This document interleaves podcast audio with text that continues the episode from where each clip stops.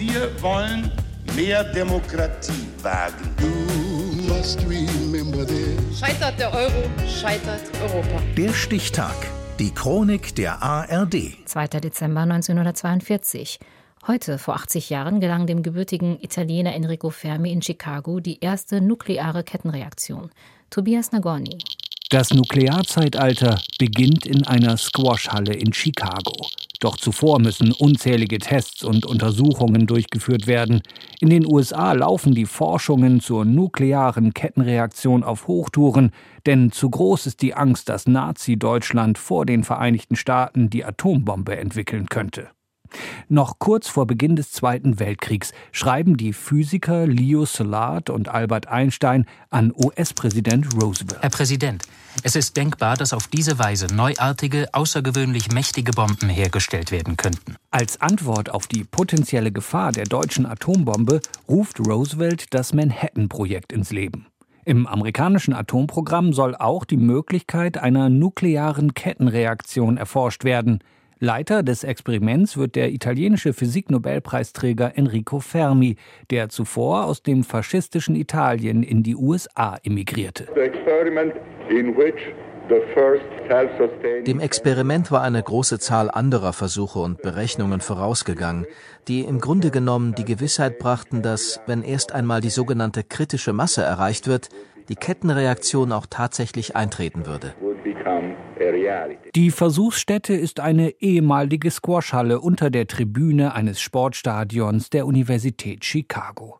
Der erste experimentelle Atomreaktor der Welt sieht nicht nach Hightech aus. Auf einer Fläche von acht mal acht Metern wird ein Würfel aus tausenden Granitblöcken geschichtet, im Inneren des Kubus verteilt Uranwürfel und Uranoxid. Das Gebilde erreicht eine Höhe von sechs Metern und ein Gewicht von über 400 Tonnen. Am Nachmittag des 2. Dezember 1942 gibt Fermi das Kommando, die Kontrollstäbe aus den seitlichen Öffnungen langsam herauszuziehen. Sie bestehen aus Cadmium und Bohr und können damit den Neutronenfluss steuern. Werden die Kontrollstäbe ganz herausgezogen, nimmt die Kettenreaktion ihren Lauf.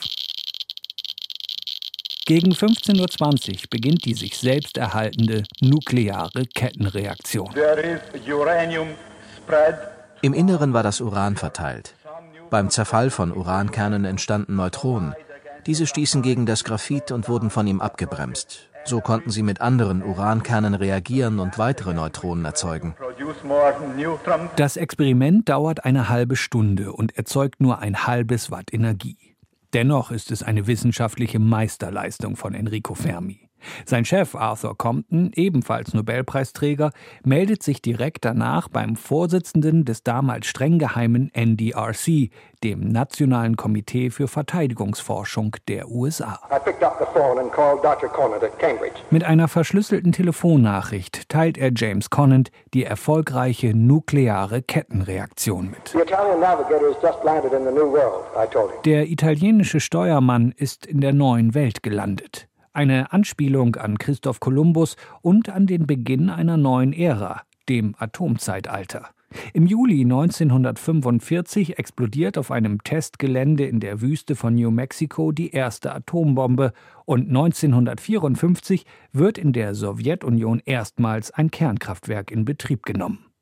Die erste sich selbst erhaltende nukleare Kettenreaktion setzte auf einem ehemaligen Squashcourt ein heute vor 80 Jahren. Der Stichtag. Die Chronik von ARD und Deutschlandfunk Kultur. Produziert von Radio Bremen.